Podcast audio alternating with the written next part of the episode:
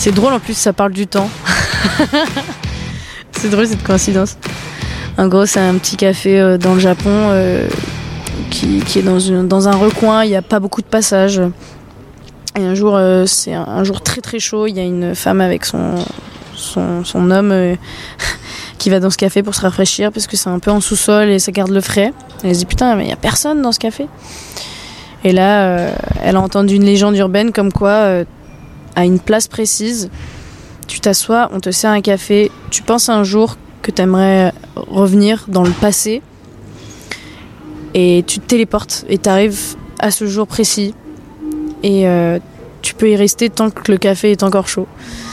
Et, euh, si le café se refroidit et que tu toujours pas fini de le boire, euh, t'es bloqué à jamais euh, dans ce passé-là. En fait, tu, tu, tu décèdes, littéralement.